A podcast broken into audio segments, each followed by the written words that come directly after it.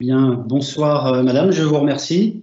Euh, avant toute chose, je tiens à remercier euh, pour euh, l'opportunité qui m'est offerte euh, aujourd'hui de venir vous présenter mon ouvrage et puis toutes les problématiques et toutes les, les recherches qu'il soulève. je remercie donc Liléry et puis Lauria Zenou qui a, qui a été à, à l'initiative de, de, cette conférence. je suis heureux de m'inscrire dans la lignée des, des précédentes conférences on avait euh, tenté de, réaliser, euh, de trouver une date euh, qui tombait malheureusement le jour du déconfinement partiel, il y a quelques semaines, et, par eu égard à la volonté des étudiants d'aller en terrasse rapidement, on a préféré décaler et faire ça ce soir. Alors ce soir, le couvre-feu est décalé de deux heures. J'espère que vous tiendrez donc les deux heures avant de quitter la conférence.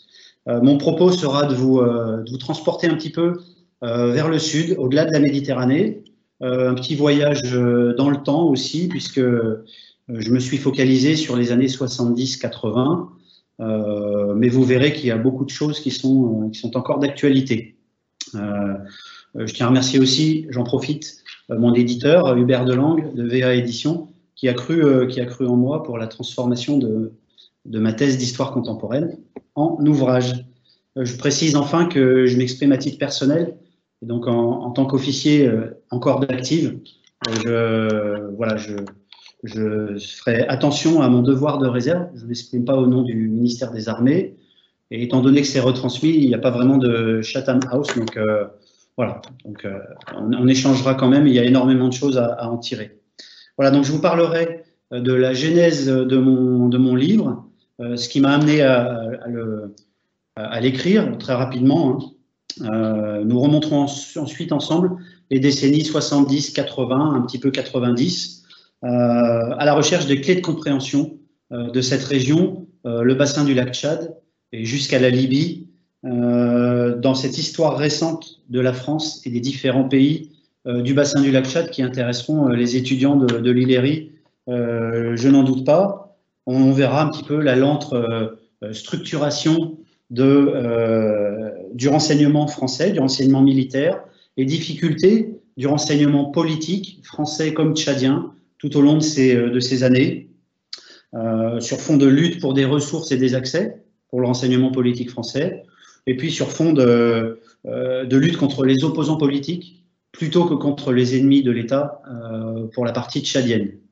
Voilà. Euh, nous aborderons aussi euh, le renseignement dans la guerre Tchad-Libye, la furia euh, tchadienne à la fin des années 80 pour aller défaire les Libyens dans le nord du Tchad, ainsi que les difficultés entre ce, ménage à trois entre les Français, les Américains et les Tchadiens en matière de renseignement à cette même époque.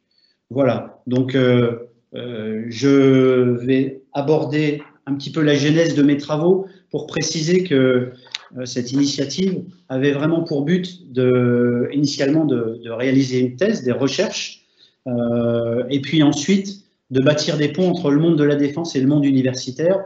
Alors ça semble euh, naturel maintenant, mais il y a quelques années, c'était un petit peu plus, délicat ou moins abouti. Et donc quand on voit maintenant les initiatives en matière d'études de renseignement, notamment euh, avec Walter Bruyère-Hostels et, le général Cholet euh, à Aix-en-Provence, on se dit que les ponts entre ces deux mondes existent et, euh, progressent. Voilà.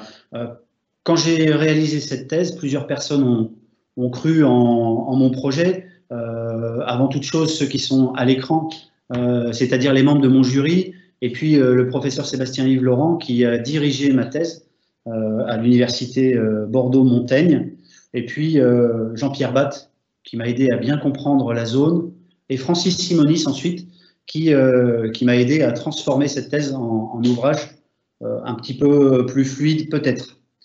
Ce travail a, permis bien sûr d'étudier des archives, puisque c'est le fondement de toute recherche, les archives nationales, les archives diplomatiques, les archives du service historique de la défense à Vincennes, les archives du musée des troupes de marine, etc.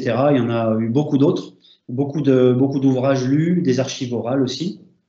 Et puis je voulais souligner que ce travail de recherche m'a permis de faire des rencontres, euh, de recueillir le témoignage des acteurs principaux de ces années tchadiennes aux sources du renseignement français. J'ai eu l'occasion de rencontrer le général de Tonquédec, Monsieur Goukouni Wedey, le général Cholet, j'en ai déjà cité, je l'ai déjà cité, le colonel Monti, qui a été attaché militaire français au Tchad au début des années 80, Mahamat Nouri, le ministre Hachek Imnoumar, euh, beaucoup d'ambassadeurs, des anciens ambassadeurs américains au Tchad, etc. etc. Le préfet Zilberzan, qui, euh, qui euh, a été le directeur de la DGSE et avec qui j'ai pu échanger notamment sur la création de la DRM. Donc voilà, je, vous propose de, balayer toutes les problématiques que j'ai citées au tout début à travers un plan assez simple, chronologique, avec trois périodes euh, tout d'abord le Tchad comme laboratoire du renseignement français et tchadien.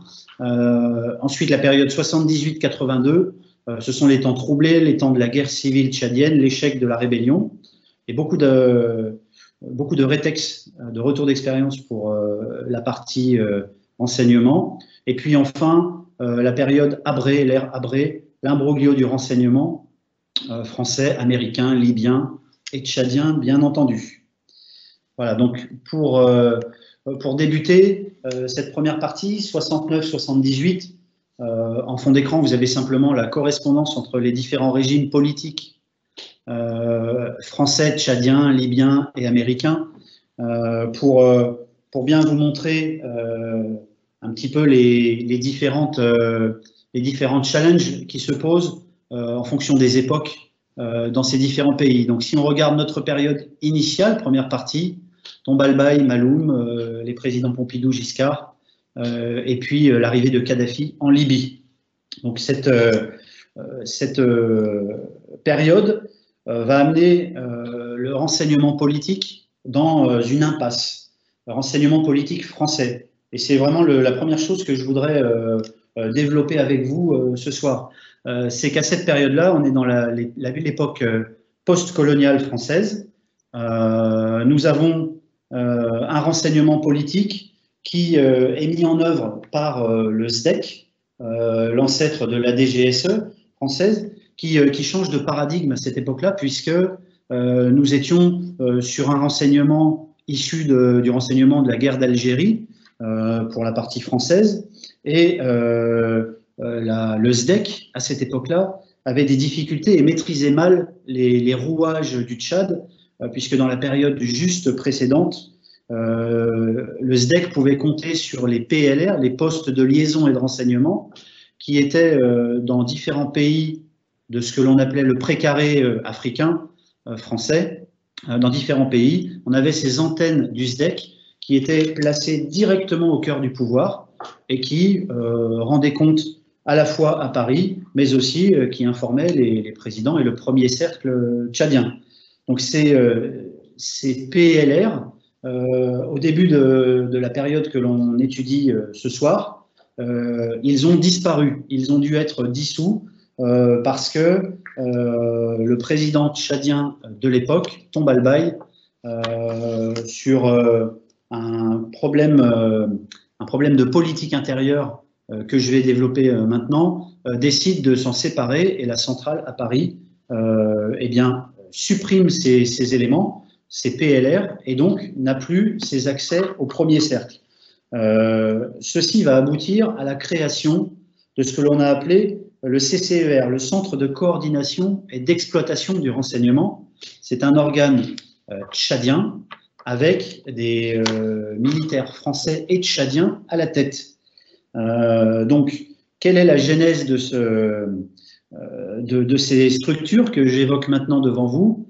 Euh, création par le SDEC de PLR dans le but, je cite, hein, d'aider les nouveaux États indépendants à créer et développer leurs propres services de renseignement.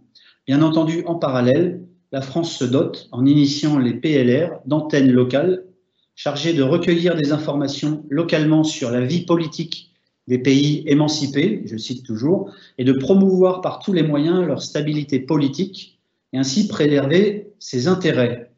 On voit tout de suite que le renseignement, euh, à cette époque-là, et avec ces structures, est incarné, euh, instrumentalisé par des individus sur le terrain qui suivent leur propre ligne indépendamment éventuellement des directives parisiennes. on le verra, donc l'affaire Mallet en 1967, en résumé et très rapidement, on a un proche du président tchadien Tombalbaye qui est assassiné à Fort-Lamy, la capitale tchadienne, à l'hôtel La Tchadienne, dans la chambre 108 pour ceux qui liront le livre. Et euh, c'est euh, Antoine Azoumé, qui est un ami proche du président, est assassiné et euh, le, le colonel, pardon, le capitaine Mallet, qui dirige le PLR français auprès du président, se rend sur place, bouge la scène de crime, supprime peut-être ou en tout cas dérange les preuves, etc., soit par euh, par un caractère maladroit, soit euh, sur ordre, nous ne le saurons jamais. Néanmoins, le président Tombalbaye lui-même se rend sur place et constate que la scène de crime a été modifiée par le chef du service PLR français. On est en 67 euh, et il ne supporte pas ça et il en voudra, il en tiendra rigueur d'ailleurs au service français pendant longtemps. Et il, il décide d'en de, finir avec ce renseignement faucartien issu de Jacques Faucard et euh, de Maurice Robert, qui dirige à ce moment-là le secteur N, le secteur Afrique du SDEC. Il le convoque, euh, et euh, N'Djamena, et il décide de, eh ben de, de, juger Malais. Donc Malais est exfiltré par les services français, et Maurice Robert vient sur place pour se justifier, etc. C'est la fin du PLR, ça ouvre la voie à son successeur, le CCER, qui est le service que j'ai évoqué juste avant. Et il est placé euh, aux ordres du capitaine Camille Gourvenec, euh, qui est euh, quelqu'un d'assez sulfureux, qui est décrit comme un potentat local violent et solitaire, qui a un rôle trouble et sulfureux. Au début, c'est un militaire français qui arrive en 62 sur au Tchad et qui fait de l'assistance technique. De l'assistance technique il va rapidement se désolidariser euh, du SDEC, même s'il a un rôle trouble, euh, mais euh, il, il, va s'émanciper de la France. Et ceci nous montre que le renseignement politique, qui est porté par ces structures, ne parvient plus à alimenter Paris. et donc, on aura un, un, personnage qui, je peux le citer, bien avant que j'arrive au Tchad et bien avant même, je crois, le début de l'intervention, les assistants techniques avaient été mis à la disposition du service dirigé par Gourvenec, en fait un service groupant ce que représente en France la Sûreté générale, la police judiciaire, les renseignements généraux, la DST et le SDEC, une puissance. Et dans un régime autocratique comme celui du Tchad, une puissance totalement à la dévotion du président.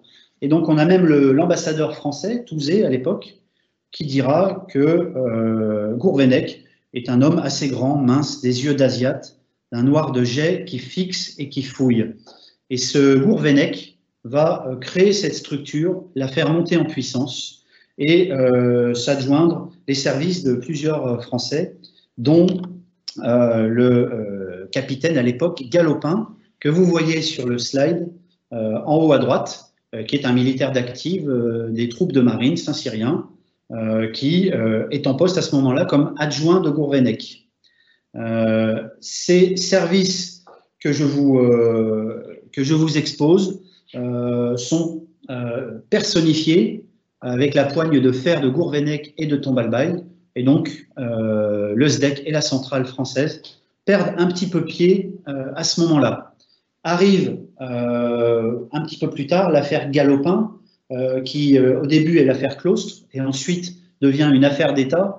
Euh, et lorsqu'on étudie le renseignement au Tchad et dans le bassin du lac Tchad, on, ne peut pas ne pas parler de l'affaire Claustre, qui a lieu, comme vous le voyez sur, le slide, qui a lieu entre 74 et 77 et qui devient vraiment une affaire stratégique. Donc c'est une affaire de prise d'otage qui se transforme en, en affaires politiques, stratégiques, qui aura des conséquences durables sur le renseignement français et dans sa structuration, un petit peu par défaut.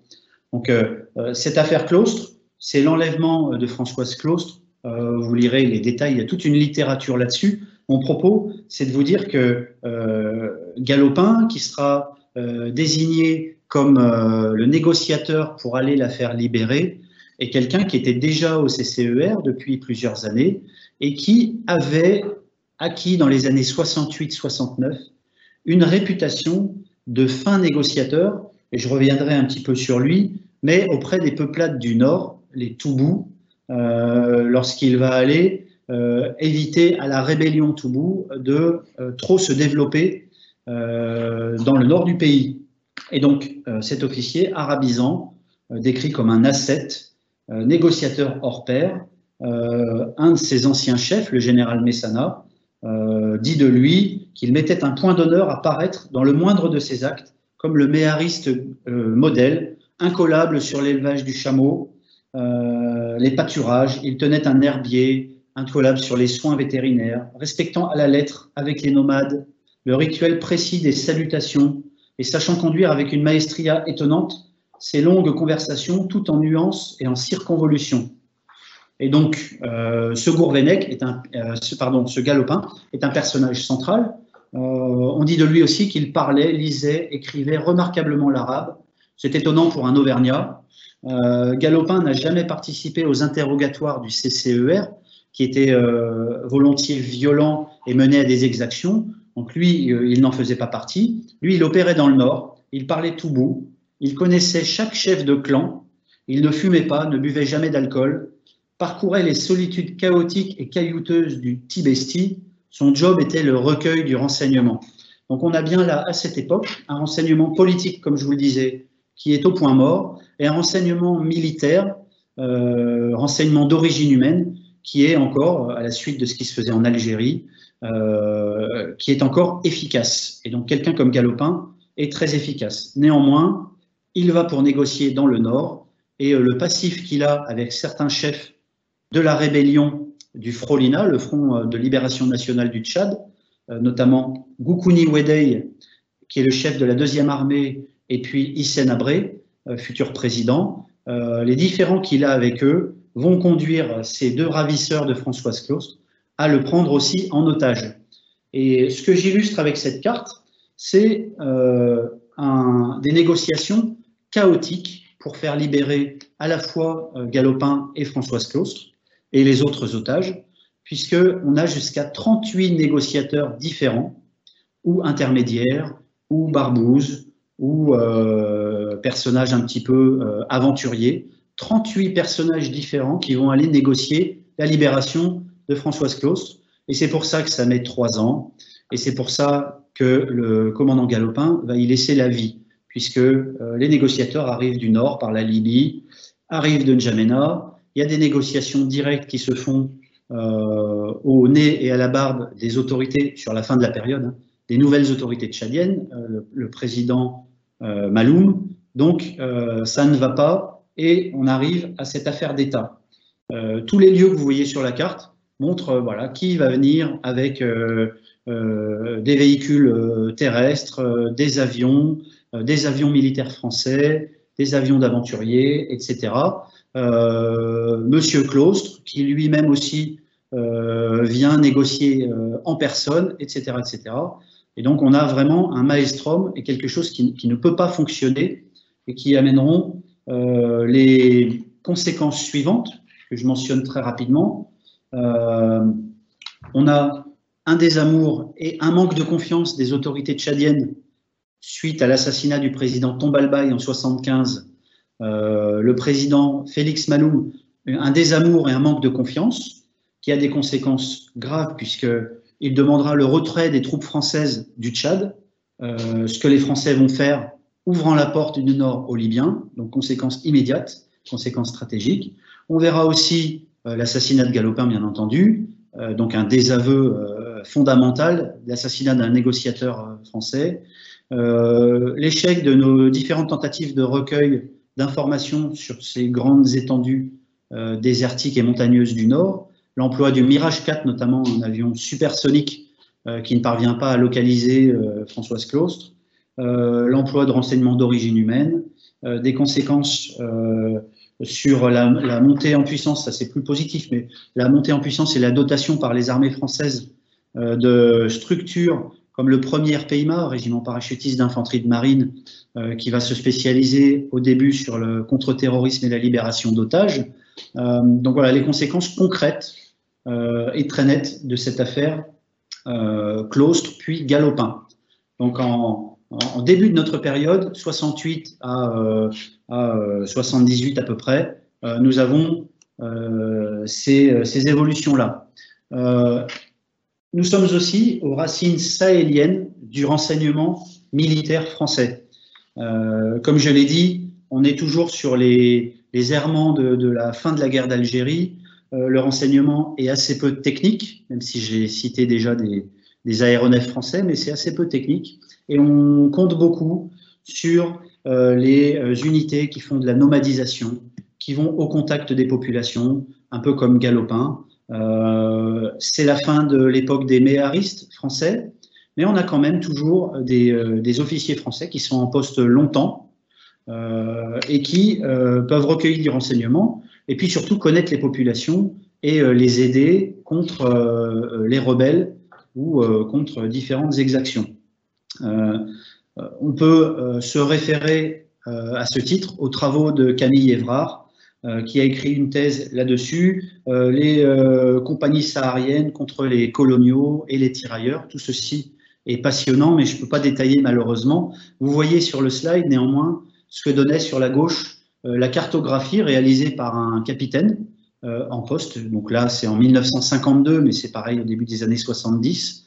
Euh, c'était des cartes à main levée euh, où on estimait pour cette carte-là euh, les différentes emprises ethniques. Donc ça, c'est, je dirais, du renseignement. C'est aussi parfois une anthropologie hasardeuse, puisque dans cet ouvrage de, ce bon capitaine à l'époque, on avait quand même un référencement des différentes ethnies euh, selon les critères suivants, résistance, débrouillardise, mémoire, réflexe en fonction de l'ethnie. Bien entendu, c'est quelque chose qui est un petit peu euh, euh, compliqué et, euh, et, bien entendu qui, qui n'a plus cours. Mais voilà, ça dénotait quand même euh, une certaine connaissance, même si elle était hasardeuse, euh, des, populations euh, locales.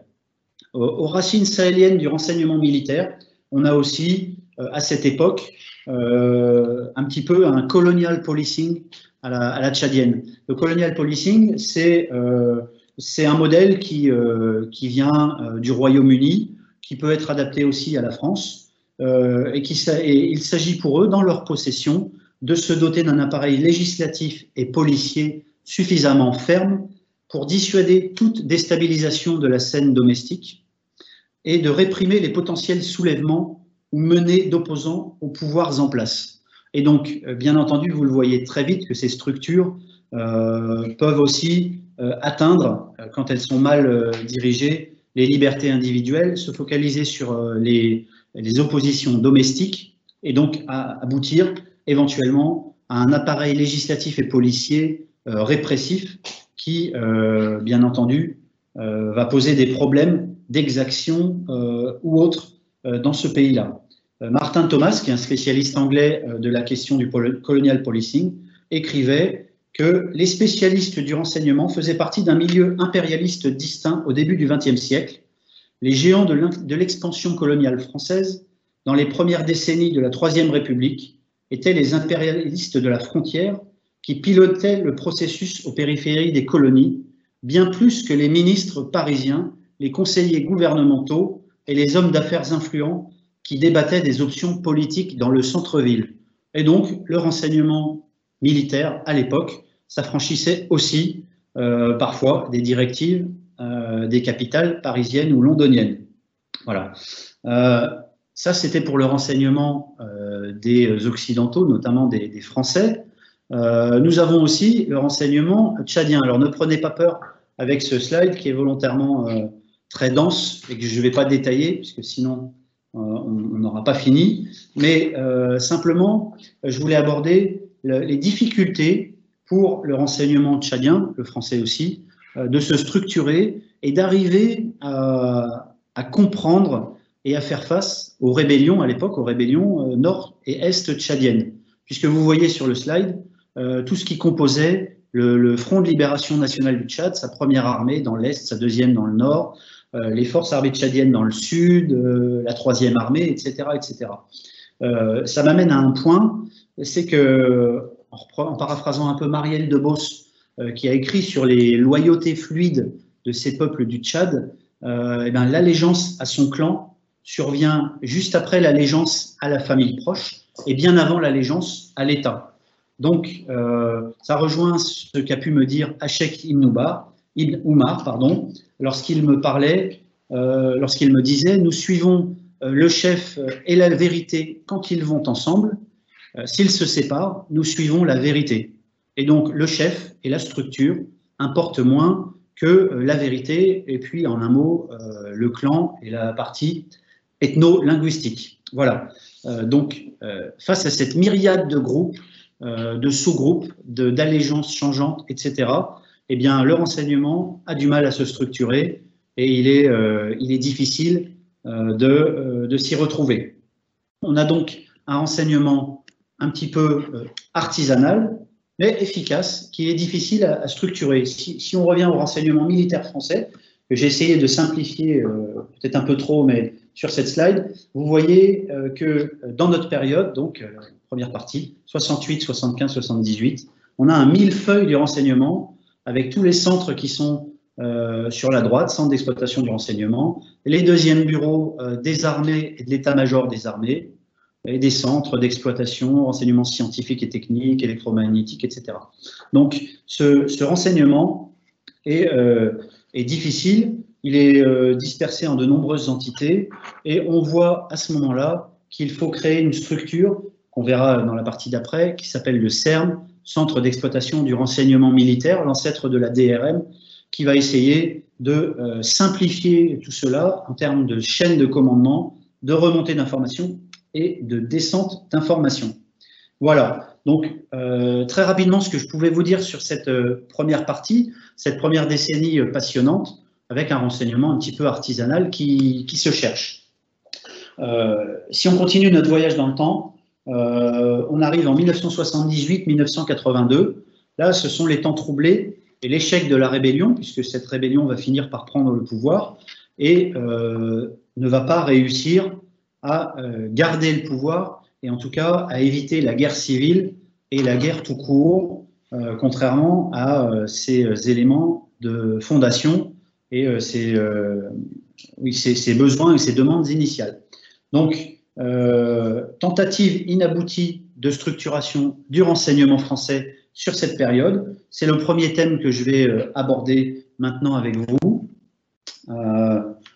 Euh, vous vous rappelez le schéma juste précédent. Là, dans les pointillés bleus, c'est la période qui nous, qui nous concerne. le pouvoir, c'est un gouvernement d'union nationale du Tchad. nous avons euh, énormément de négociations pour essayer de structurer le pouvoir tchadien. Et j'en viens à mon sujet sur le renseignement. Sur le milieu du slide, ce qui est en rouge, c'est ce qu'il reste du renseignement politique. Il n'y a plus de, P, euh, PLR, poste de liaison et de renseignement. Il n'y a plus le CCER, qui est mixte franco-tchadien. On n'a plus vraiment de, relais euh, politique, de renseignement politique du SDEC à ce moment-là.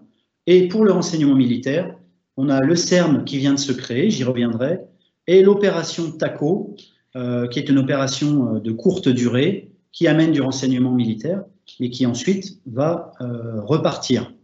Donc, on a clairement à ce moment-là une France qui est un petit peu sortie du jeu, le CERN qui a le mérite d'exister mais dont euh, très rapidement on constate que c'est un organisme qui est essentiellement euh, tourné vers le haut, c'est-à-dire vers l'échelon ministériel et politique, et qui oublie un petit peu parfois de euh, pousser le renseignement vers les unités qui vont en avoir besoin, qui l'opération TACO, qui l'attaché militaire N'Djamena, ou pardon à, Fort-Lamy, euh, non Jamena, pardon, à cette époque-là.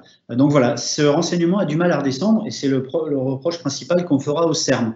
Le renseignement militaire français euh, a des difficultés malgré, malgré le développement du renseignement technique sur cette période, puisque le renseignement d'origine électromagnétique va se développer, c'est des évolutions techniques essentiellement, avec des aéronefs qui vont faire du recueil de renseignements, les Nord-Atlas Gabriel, nous avons le DC-8 Sarig, qui, qui, est un avion de recueil de renseignements d'origine électromagnétique, qui ne sera pas utilisé au Tchad, mais néanmoins qui arrive dans le, je dirais, dans le panorama du renseignement.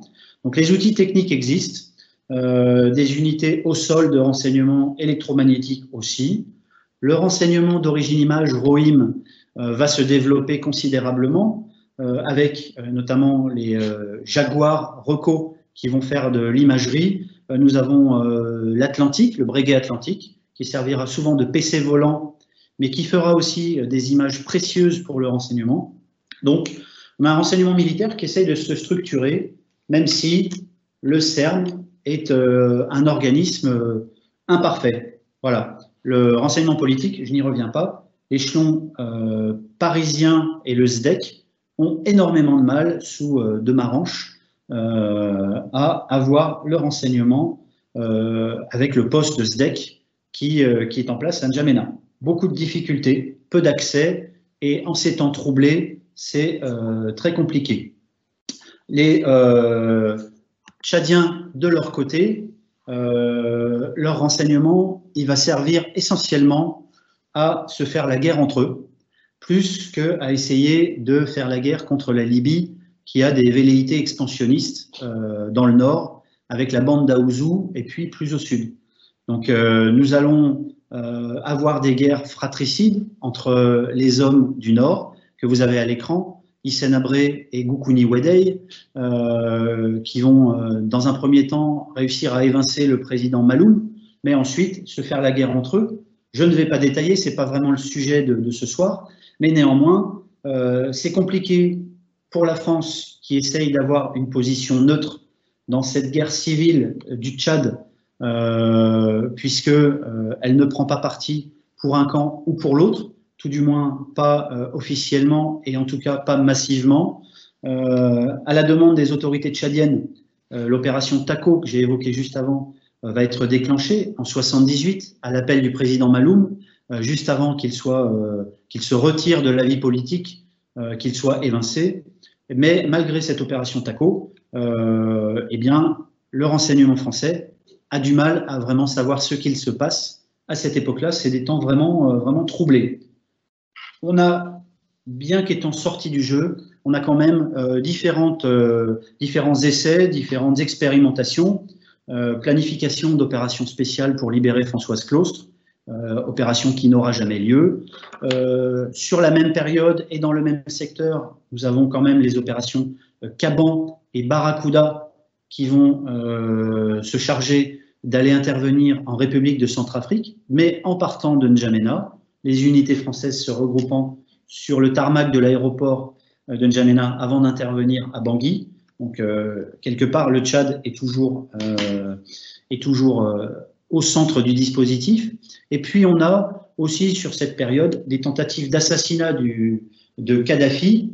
Pour l'instant, je ne vous en ai pas parlé, j'y reviendrai, mais le SDEC va aussi intervenir au nord du Tchad, ou plus exactement en Libye, pour essayer avec euh, de Marolles euh, d'assassiner et de supprimer Kadhafi qui avait pris le pouvoir en 69.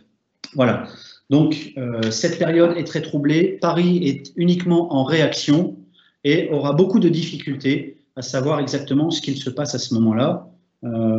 mais finalement, va faire le choix de Abré, on voit au centre de cette slide, euh, bien qu'il y ait un tropisme à ce moment-là pro-sudiste euh, dans les euh, instances parisiennes, notamment dans la coopération, néanmoins, dans le monde militaire, c'est plutôt abré. Quand on lit les archives, on voit que c'est plutôt ce chef de guerre qui est fantasmé à Paris, même s'il a un rôle prépondérant dans l'assassinat du chef de bataillon Galopin, c'est quand même sur lui que l'Élysée va miser à la fin de notre période d'études, quand euh, Gukuni Wedei, qui a le pouvoir, commet l'erreur stratégique de demander euh, à Paris, enfin de demander pardon à Kadhafi de se retirer. Les Libyens s'en vont et euh, Hissène Abré en profite et s'empare du pouvoir, avec une, on va dire, une neutralité bienveillante de la part des services français. Voilà. donc voici pour cette partie, un peu plus courte, mais elle représente que quatre années, mais c'est un peu une charnière entre deux temps, l'ancien temps du renseignement et le nouveau auquel on arrive maintenant, qui n'est pas plus simple, hein, vous verrez, mais sur ces huit années d'ère Abré, on a, euh, on a énormément de choses euh, à dire, à la fois sur le renseignement français, mais aussi américain, qui entre en lice, euh, tchadien et libyen. Voilà. On va commencer par les systèmes de renseignement sous, sous l'ère Abré. Bon, côté tchadien, on a une frontière très très floue entre les services de renseignement et la répression. Alors ça avait commencé, je l'ai dit à demi-mot, euh, avec le CCER, euh, qui était un service euh, qui pouvait, avec la personnalité de Gourvenec, aboutir à des exactions. Eh bien, les services tchadiens, sous l'ère Abré, avec la tristement célèbre DDS, donc Direction de la documentation et de la sécurité, créée en 1983, eh bien là, nous avons un renseignement tchadien qui est vraiment euh, dual et qui est à la fois un service répressif domestique et puis un service de documentation, comme son nom l'indique, qui s'apparente un peu plus à un, service de renseignement, euh, je dirais, euh, élaboré. Là, nous sommes sous l'ère Abré, donc il a pris le pouvoir en 82. En 84, il crée le parti unique, l'UNIR, Union nationale pour l'indépendance et la révolution. comme je l'ai dit précédemment, l'emprise de la France est euh, très faible à ce moment-là. Au passage, ça permet de, euh, un petit peu de battre en brèche l'idée reçue selon laquelle euh, la France-Afrique et la France faisaient tout au, Tchad, étaient au courant de tout et étaient faiseuses de rois. Euh, c'est pas forcément vrai et en tout cas, on voit qu'au début de l'ère Abré, c'est absolument faux. Donc, l'emprise de la France est minimale. la DSDS est un service dual entre la répression, comme je l'ai dit, et puis le renseignement de papier, comme euh, pouvait l'écrire Jean-Pierre Bas, euh, et comme on peut le voir dans le rapport de Human Rights Watch, qui a écrit La plaine des morts, qui est un rapport sur les exactions de la, DDS. Alors, euh, il y a eu un procès, vous le savez peut-être, procès d'Issenabré à Dakar par les chambres africaines extraordinaires, sur la base du rapport de 1992 de Mahamat Hassan Abakar. Et cette euh, Human Rights Watch a eu l'occasion de découvrir euh, par hasard, euh, au début des années 90, toutes ces archives papier dont j'ai mis un extrait sur ce slide, archives papier de la DDS qui montrent toutes ces exactions et les milliers de morts qui ont été occasionnées par ce service de, renseignement. On voit notamment sur, cette, sur la, pièce jointe une liste de 32 prisonniers qui sont morts la même nuit euh, de leurs blessures dans les geôles d'Issenabré. Donc voilà, ceci euh, nous montre un renseignement qui est, euh, qui est assez sinistre, mais qui, qui, existe à cette époque-là, donc on ne peut pas ne pas le mentionner. Au début de l'ère Abré, on a aussi le renseignement qui est réalisé au profit des Tchadiens et des Français par les mercenaires. je vous invite à lire les ouvrages de Walter Bruyère-Hostel sur les mercenaires qui évoquent ceci. Euh, ces mercenaires français, essentiellement, sont courtisés et utilisés par Abré parce qu'il peut leur faire réaliser des missions sans se soucier euh, de la mort de ces soldats, sans qu'ils endossent un quelconque rôle ou une responsabilité, sans que lui endosse une quelconque responsabilité. Et donc, euh, Abré va les utiliser, Bob Denard au début, ensuite René Dulac, avec leurs hommes. Euh, ils vont être exploités, Côté tchadien, nous avons des personnages, des personnages sulfureux, comme euh, le ministre Alammi ou les frères Khalil Dabzak, qui, sont, qui représentent un petit peu l'alpha et l'oméga de, de, ces services de renseignement et de mercenaires. Nous aurons à ce moment-là un triangle mercenaire, DGSE et réseau FOCAR parisien pour euh, aussi alimenter la centrale parisienne et euh, les, renseignements français sur ce qu'il se passe au Tchad et notamment au nord du Tchad. Euh, la France, les États-Unis fourniront du matériel de guerre à Abré, des missiles Milan, des agents formateurs des différents services, une opération qui s'appelle l'opération Omega, faite par des mercenaires, qui est une sorte de bridging operation pour permettre l'arrivée de l'opération Manta en 83 au Tchad. Voilà, donc ce, renseignement des mercenaires est à prendre en compte. les services français vont aider euh, les euh, Tchadiens à mener cette furia tchadienne contre les Libyens à la fin des années 80, euh, lorsqu'ils vont défaire au prix de milliers de morts les armées de Kadhafi et ses légions islamiques dans le nord du Tchad et jusque sur le territoire libyen. il s'agit de le mentionner puisque à ce moment-là, le renseignement technique français va participer, alors pas à grande échelle puisque la posture était un petit peu délicate, euh, vis-à-vis d'Abré au début de la période, euh, enfin pardon, à la fin de la période, mais néanmoins il y aura des, euh, du renseignement français et américain qui va aider Hassan Jamous, le grand chef de guerre tchadien, Idriss Déby et tous les hommes des forces armées nationales tchadiennes à aller défaire les Libyens dans le nord du pays. Donc on a une dépendance tchadienne au renseignement extérieur, enfin des, pays étrangers, euh, avec euh, euh, toutes les archives qu'on a pu constater. Et vous voyez à l'écran des photos personnelles prises par le colonel Monti lorsqu'il était attaché militaire au Tchad. Voilà, donc cette, ce Tchad est dépendant des, des services français, ce qui n'empêche pas qu'au combat, très peu de renseignements, beaucoup de panache et puis des réseaux, euh, ce qu'on appelait des réseaux TGV et des grands raids en pick-up pour aller surprendre l'ennemi et lui causer euh, des pertes.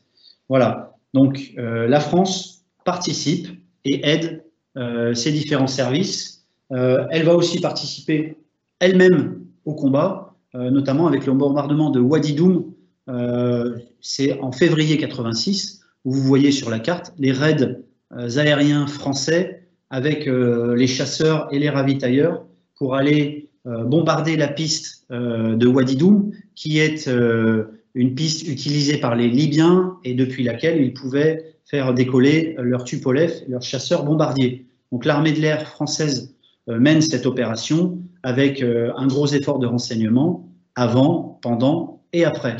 Donc ça illustre bien entendu cette, cette participation française.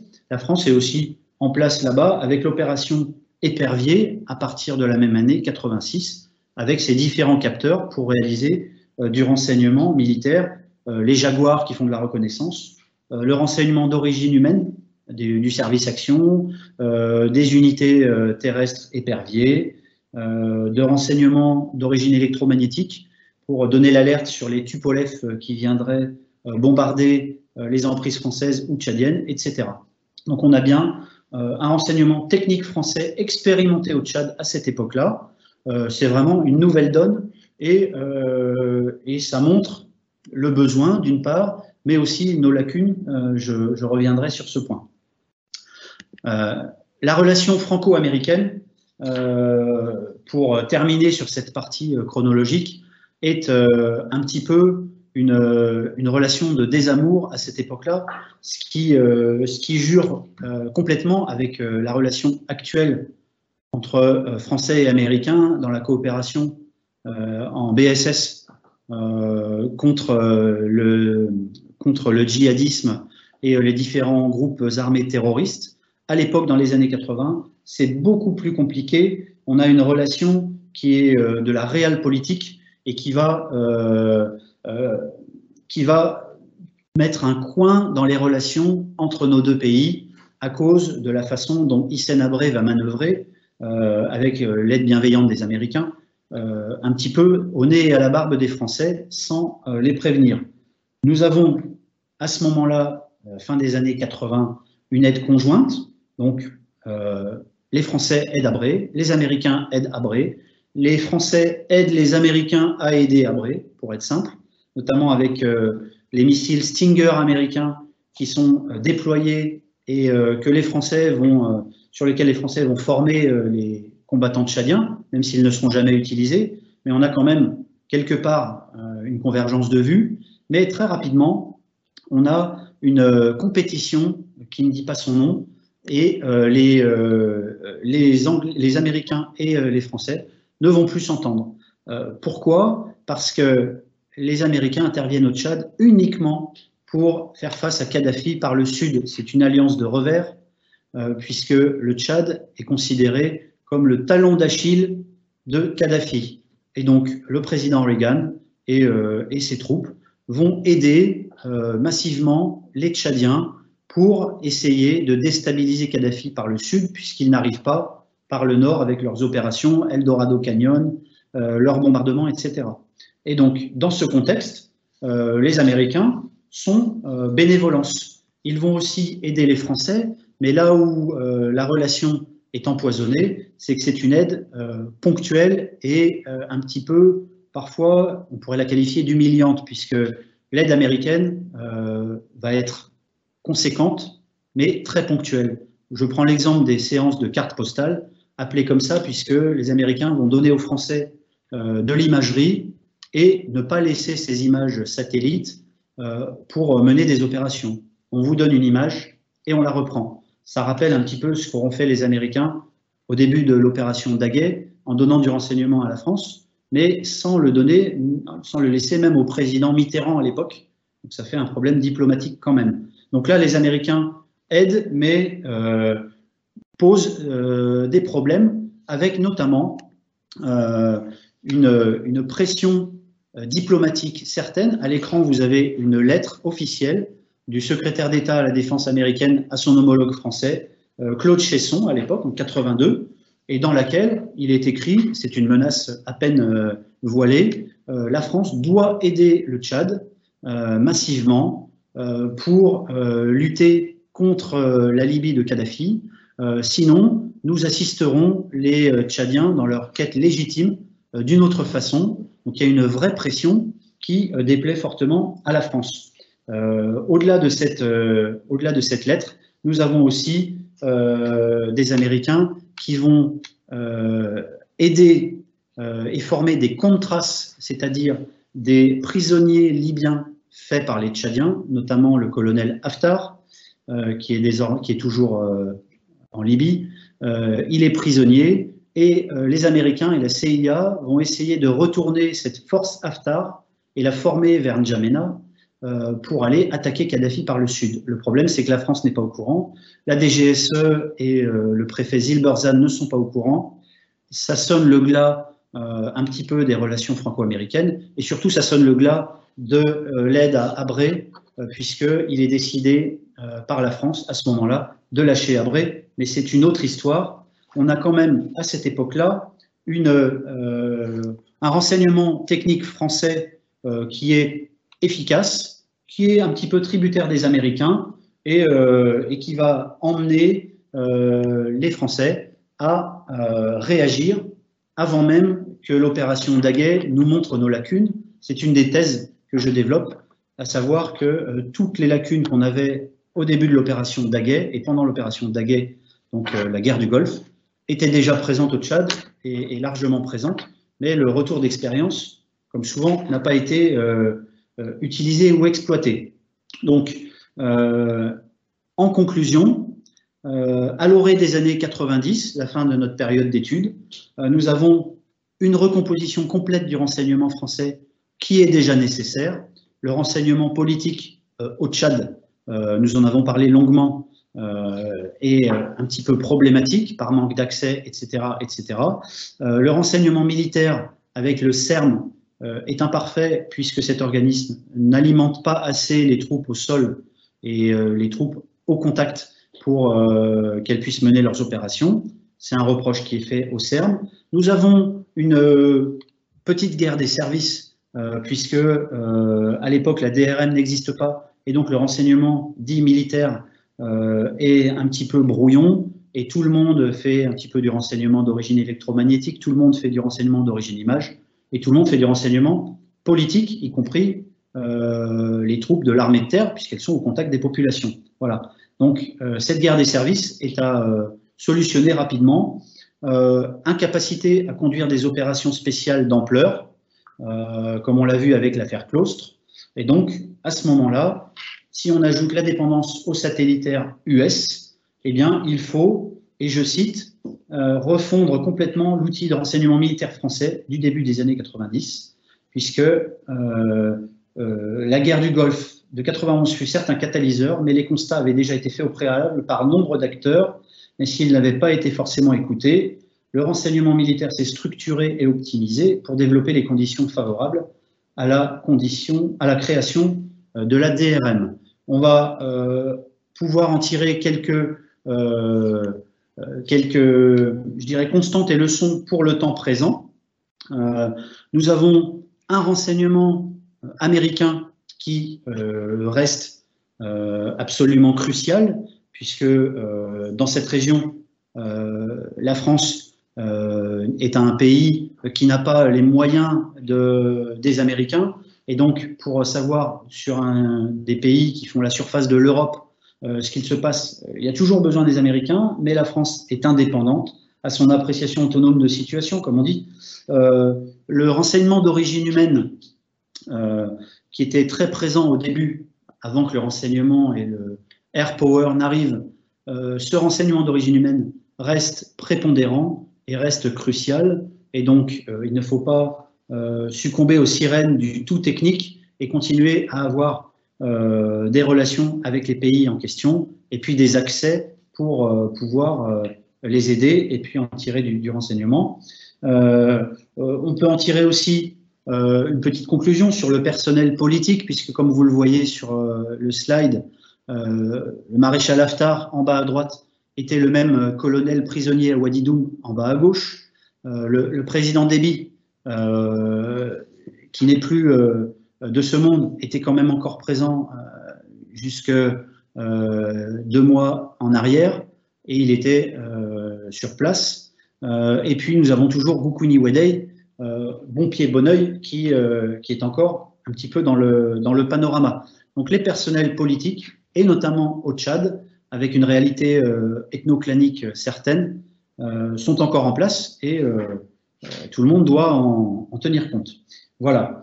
Et enfin, et pour terminer, la, régionalisation, je dirais, qui est un petit peu en guise d'ouverture, une nécessité, puisque ce que j'ai pu évoquer avec vous faisait rentrer en ligne de compte les Libyens, les Tchadiens, les Français, les Américains, mais je n'ai pas cité les Soudanais qui étaient très présents, les Nigérians avec les négociations à Kano, etc., etc., les Nigériens.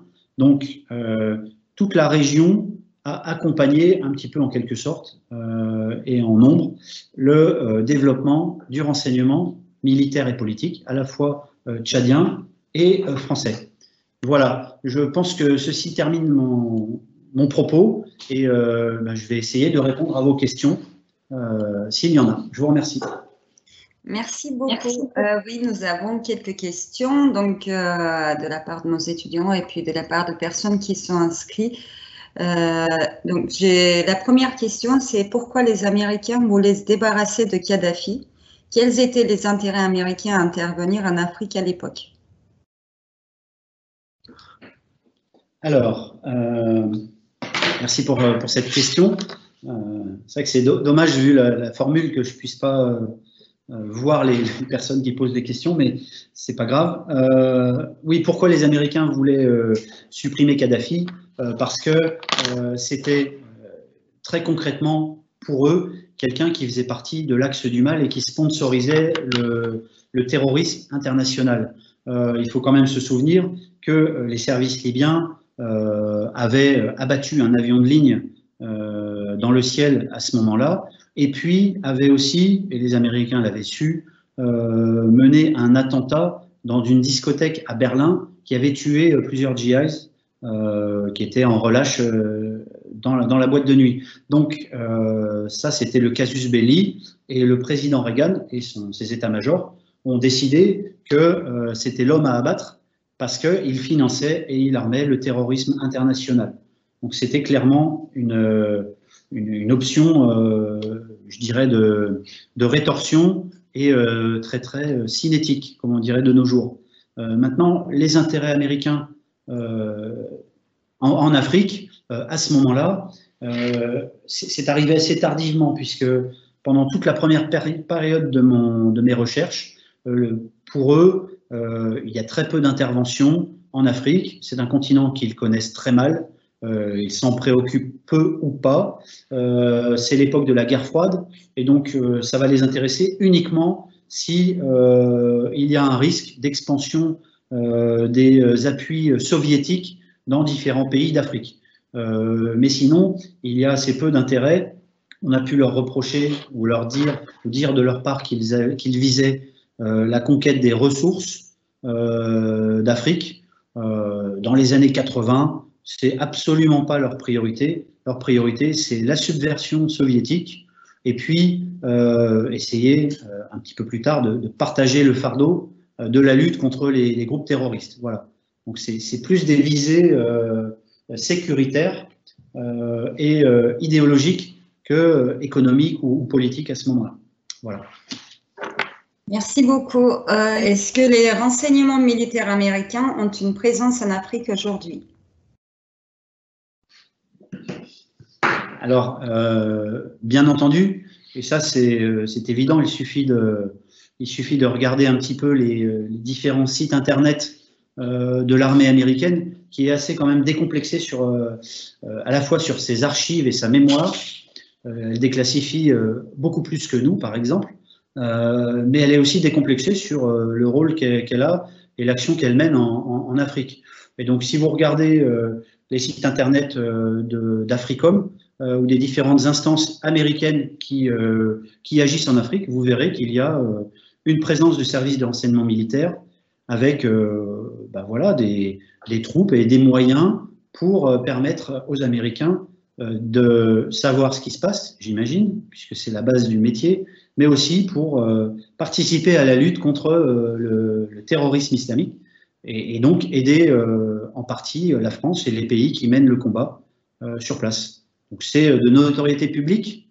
Et je ne développerai pas, mais la source ouverte donne déjà pas mal de choses. Euh, et, les Américains ne, s'en cachent pas, bien entendu. Euh, merci beaucoup. Euh, une autre question, qu'entendez-vous par les renseignements techniques? Y a-t-il un autre type de renseignement? Oui, alors je ne sais pas si la, doctrine m'autorise à, faire ce, distinguo, mais, mais on a quand même globalement du renseignement technique euh, c'est-à-dire tout ce qui va euh, utiliser euh, bah, des, outils matériels, qu'ils soient informatiques, aéronefs, bateaux, etc., terrestres. le renseignement technique, je l'oppose, et notamment sur le début de la période, au renseignement humain, puisque au moins dans les années 70 et 80, le renseignement humain était simplement humain, c'est-à-dire à l'oral, euh, des entretiens, euh, des, euh, des comment dire, des échanges, des réunions, des, des personnes qui viennent informer la force sur ce qu'il se passe, des villageois qui, qui s'enquièrent de ce qui se passe et qui donnent des renseignements. Voilà, ça c'est le renseignement que je qualifierais de renseignement d'origine humaine, en opposition au renseignement technique. C'est valable au moins sur le début de la période. Ça l'est peut-être un petit peu moins aujourd'hui, mais voilà. Ça marche pour la période que j'ai étudiée. Merci beaucoup. Euh, quelles sont les leçons tirées par les services de renseignement français de ces quelques décennies au Tchad? Ah, alors, ben, euh, je, dirais les, les leçons sont, euh, sont, sont, multiples. J'en ai, ai abordé quelques-unes. Hein. Déjà, la, première leçon, c'est d'éviter et d'avoir des structures et des garde-fous qui évitent euh, les guerres intestines, les guerres des services, euh, comme elles ont pu avoir cours dans les années 60-70 et début des années 80. Donc en fait, les services doivent se structurer, et euh, la France, comme les autres pays de la région d'ailleurs, doivent se structurer pour éviter que des guerres internes, d'ego, de structures, de conquête de ressources viennent un petit peu entraver le but commun qui est d'avoir du renseignement sur un ennemi. Voilà. Ça, c'est évident, c'est un petit peu tarte à la crème, mais c'est très important. Euh, une autre leçon, euh, et la France l'a bien, euh, bien comprise, à la fois au Tchad, mais aussi ailleurs, c'est qu'un pays se devait d'avoir une appréciation autonome de situation. Et donc, euh, pour éviter euh, d'avoir à subir euh, soit des séances cartes postales que j'évoquais, soit de la désinformation, soit l'absence totale d'information, elle doit être autonome et elle doit avoir toutes les capacités. Et donc, c'est ce qui a été fait. Et dès avant l'opération Daguet et la guerre du Golfe, les premiers programmes satellitaires français datent de la fin des années 70, début des années 80. les programmes d'équipement ISR, Intelligence Surveillance and Reconnaissance, euh, date aussi de ces époques-là. Donc, appréciation de situation autonome, ça c'est très important. Et je pense que euh, la, dernière leçon euh, qui me vient à l'esprit, c'est euh, ce que j'ai évoqué avec la régionalisation. C'est-à-dire qu'on a beau être autonome et avoir tout le panel de, des capteurs possibles et imaginables et un très bon niveau, eh bien, on est quand même obligé de coopérer avec les autres pays. Et donc, euh, Tombalbaï l'a fait, euh, Maloum l'a fait, Abré l'a fait et Déby l'a fait. Et c'est tout à fait normal. Et donc, euh, c'est très important de se rendre compte que tout seul, on ne peut rien faire. Avec la régionalisation, les pays alentours, eh ben, on arrive à, savoir un petit peu plus ce qui se passe. Et ça permet de nos jours de lutter contre les groupes, comme, comme à l'époque on luttait contre les rebelles du Nord, puis contre les Libyens. Merci. Une autre question. Vous avez parlé de l'allégeance au Tchad qui se, qui se structure en partant de la famille, puis au clan, et enfin à l'État. Où se situe la religion dans cette allégeance? Deuxième question. De quel matériel technique le Tchad aujourd'hui aurait-il besoin en termes de renseignement deux questions très, très différentes. Euh, d'ailleurs, la deuxième, c'est plus au Tchadien de vous répondre qu'à moi, mais je vais tenter quand même euh, d'y répondre. Euh, la, religion est, moins, importante et moins centrale que le clan et que l'ethnie. Ça, c'est certain au Tchad, ça l'a toujours été et ça l'est encore aujourd'hui. Et, euh, et avec la bascule entre un pouvoir qui était détenu, comme vous le savez, euh, par euh, les peuples du Sud jusqu'à 78, et puis depuis par les peuples plutôt du Nord et de l'Est, rien n'a changé. la religion reste, vient après vient après l'appartenance à un clan, etc. Donc, il n'y a pas de, à proprement parler de, de problème de conflit religieux au Tchad à ce stade. Euh, nous avons euh, simplement voilà, des, un personnel politique, un personnel militaire qui va s'identifier à, euh, son clan, à son ethnie, et ensuite qui va, qui va considérer le, reste des, le, reste des, comment dire, des, des, problèmes entre guillemets. Voilà.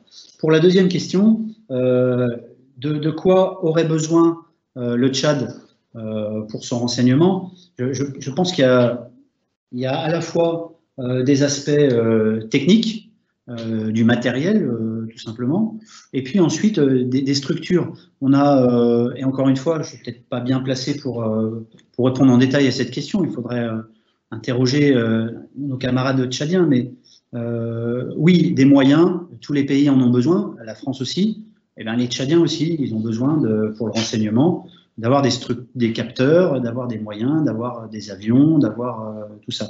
Ça, c'est le premier point. Le deuxième point, euh, c'est que euh, les, Tchadiens ont besoin aussi, en termes de, de structure, d'éviter, comme nous, nous l'avons fait, une, une, personnalisation des différents services. Donc actuellement et historiquement, il y a plusieurs services tchadiens avec l'ANS, la et puis la DGSSIE. Nous avons plusieurs services qui font à la fois le renseignement euh, euh, documentaire, le renseignement euh, militaire, le renseignement technique. Eh bien, il faut simplement que toutes ces structures aillent dans le même sens et puis évite, si tant est qu'il faille l'éviter, trop de personnification et puis, et puis simplement, et je l'ai vu dans mes différentes recherches, considérer l'ennemi extérieur et l'ennemi euh, actuellement pour eux, Boko Haram, euh, et puis l'ennemi des groupes armés terroristes maliens, puisque le Tchad les combat aussi, considérer que cet ennemi est prioritaire avant toute considération domestique. Voilà ce que je pourrais répondre.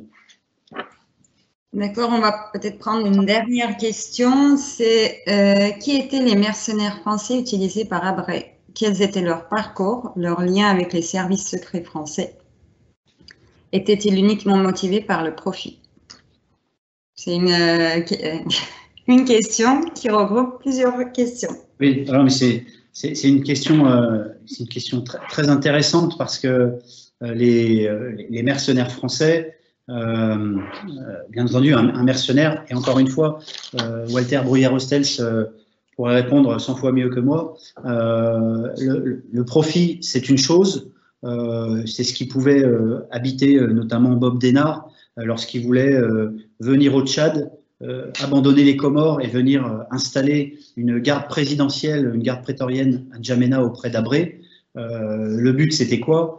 Il y avait bien entendu l'appât du gain, mais il y avait aussi une sorte d'esprit un peu chevaleresque de, ces mercenaires qui, qui allaient au combat euh, un petit peu euh, euh, dans une sorte d'aventure humaine.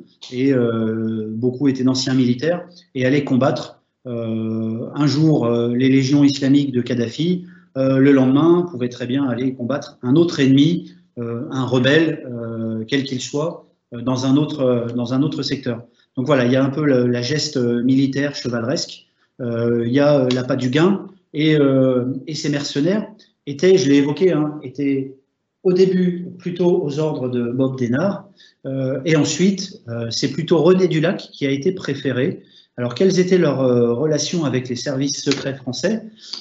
Eh bien, au moment où les services secrets français étaient en quête d'accès, avaient peu d'accès et avaient très peu d'informations, ils servaient un petit peu de proxy pour aller atteindre les, les zones de combat pour savoir ce qui se passait, pour euh, aussi échanger avec le premier cercle du des présidents successifs et ramener du renseignement à Paris en lieu et place du STEC, en lieu et place de la DGSE, euh, au moment où il y avait, euh, il y avait des, problèmes, ou des manques d'accès.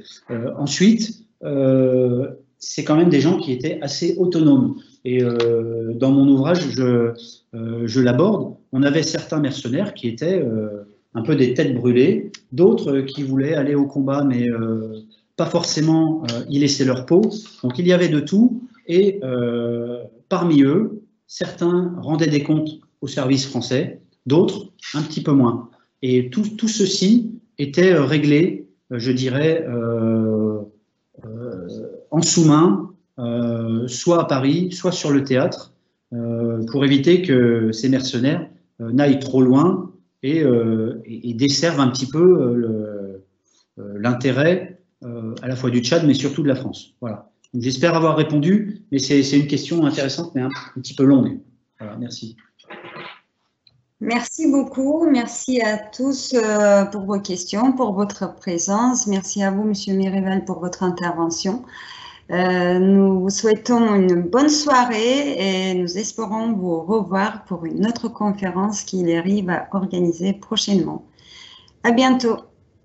Merci beaucoup. Au revoir. Au revoir.